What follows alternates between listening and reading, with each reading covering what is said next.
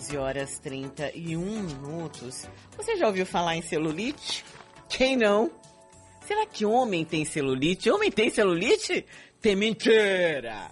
Isso é mentira. É mesmo. Ah, mas você tá falando de bolinho de gordura. Você não tá falando, você não sabe o que é celulite, não. Que aquele que fica parecendo uma casquinha de laranja? Acho que não. Pois é, preocupadas com o corpo, bem-estar, muitas mulheres buscam tratamento estético pra, em busca do que elas acreditam que seja a sua melhor é, versão. Eu fico sempre pensando o seguinte: algo que não está é, aparentemente bonito dentro de um modelo, né? Pode ser que também nos cause não só um problema estético, mas um problema de saúde. Será que celulite é um problema de saúde?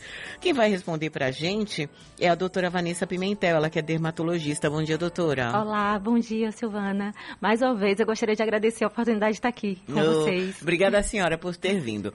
Doutora, é, muita gente reclama da parte estética, né, da celulite, porque não é bonito mesmo, uhum. assim, né? Ou, ou pelo menos assim, o ideal o, o, o bonito pra gente ainda hoje é ter uma pele lisinha. Mas a celulite, ela pode ser um problema de saúde, de fato? Então, celulite, né, popularmente conhecido como celulite, porque na medicina a gente usa até um outro nome, um nome um pouquinho mais complicado, que a gente chama de lipodistrofia ginoide, uhum. é, não é considerado uma doença, né? Por muitos é considerado, na verdade, uma alteração do relevo cutâneo e que produz muito mais uma repercussão estética do que é, repercussão na saúde principalmente das mulheres, de uma forma geral. Então, é, a gente não pode considerar como se fosse uma patologia, uma doença.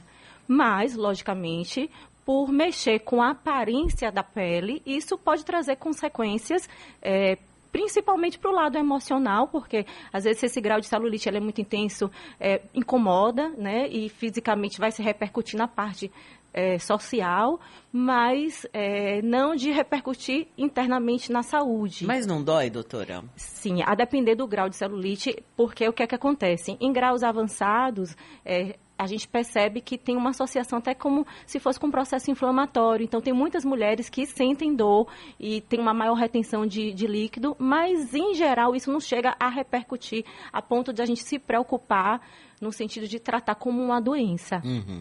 E tem tratamento para celulite? Tratamento temos. Inclusive, a gente teve grandes avanços nos últimos anos em relação ao tratamento da celulite, mas a gente não pode dizer que a gente consegue curar. É, até porque, com relação, assim, o que é que provoca, qual é a, causa da celulite?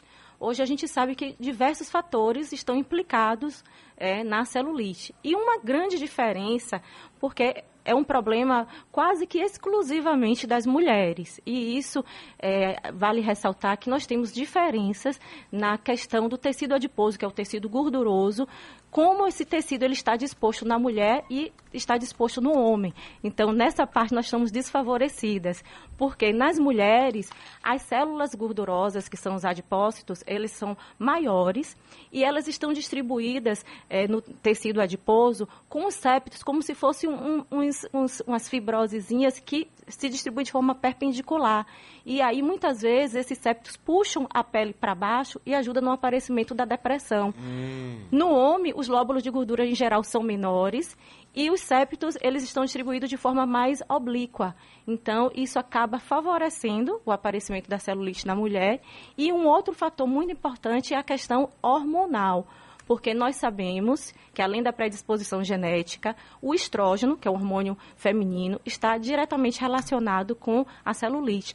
Tanto que é uma queixa, começa a ser uma coisa que incomoda, principalmente após a puberdade, que é quando a gente começa a ter as alterações hormonais. Homem para ter celulite é um evento, vamos por assim dizer, até raro.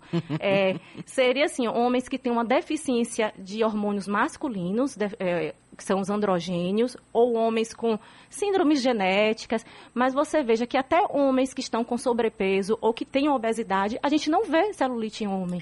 É isso. Teve uma aqui que passou por aqui, doutor, agora há pouco, falou assim: ah, homem tem celulite, sim. E falou que tem celulite no braço. Eu falei, nada, isso aí deve ser uma gordurinha, essa gordurinha aqui. Porque de tanto não ter, acho que as pessoas, os homens em especial, até confundem, né, uma coisa com a Isso, outra. que é diferente, gordura localizada e celulite, né? A celulite seria aquele aspecto irregular da pele, o relevo cutâneo que ele, como você bem falou, que ele não fica lisinho. A gente vê as depressões, às vezes com as áreas mais de pele retraída mesmo. Seria o famoso aspecto de casca de laranja, né? Já gordura localizada, não, isso o homem tem, né? É, tem é, região do braço, de abdômen, às vezes aqui na lateral do tronco, que são os flancos. Então, gordura localizada não é só nossa, não.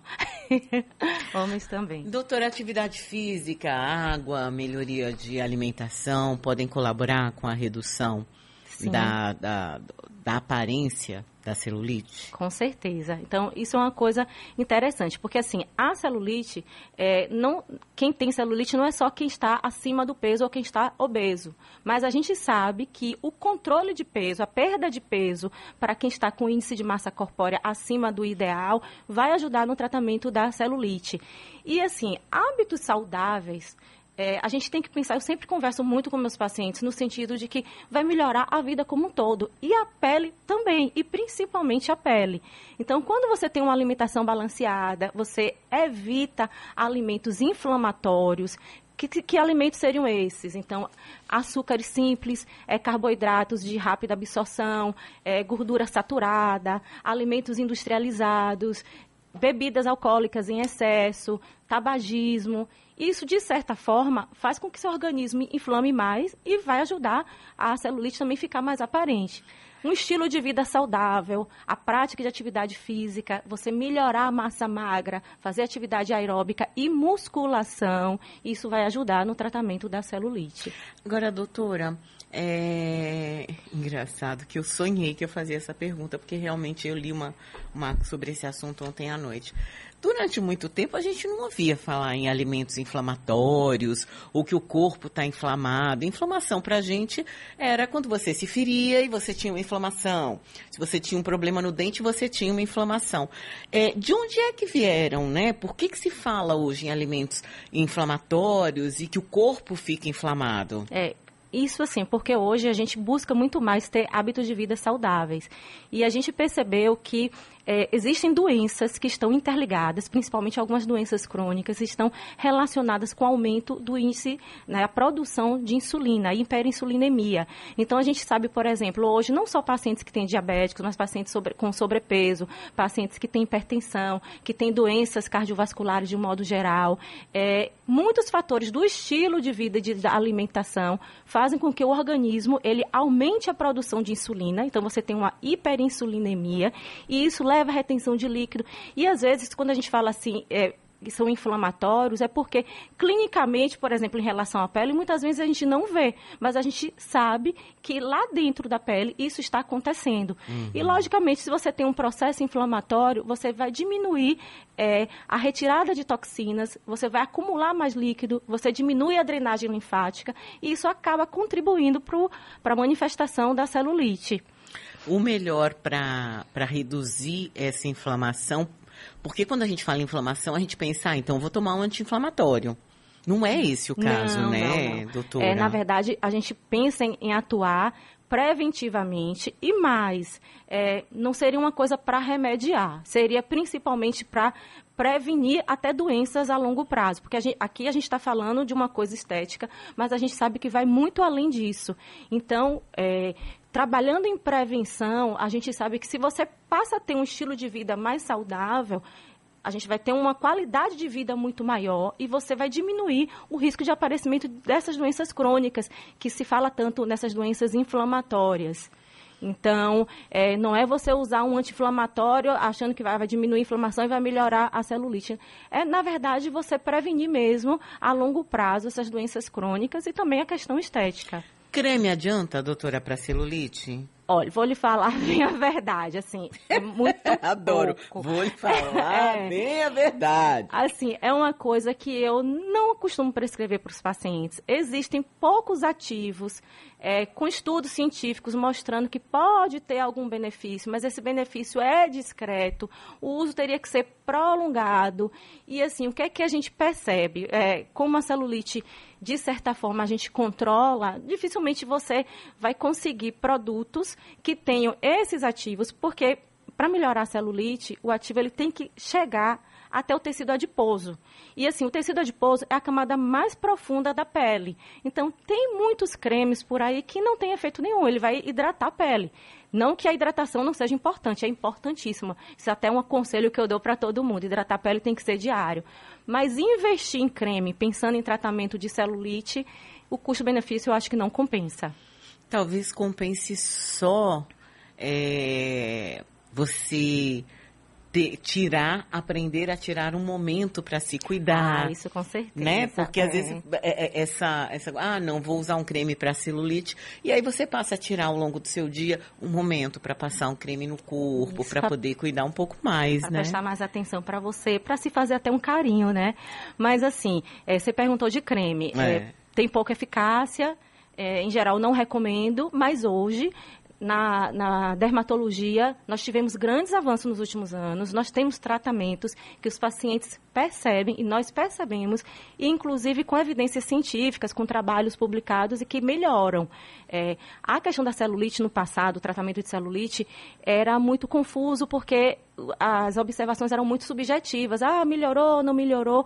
Hoje já existem até escalas para você avaliar o grau de melhora, se um tratamento realmente está sendo efetivo. Os tratamentos, quando bem feitos, esses pacientes eles são fotografados, são acompanhados. Então, hoje nós temos tecnologias.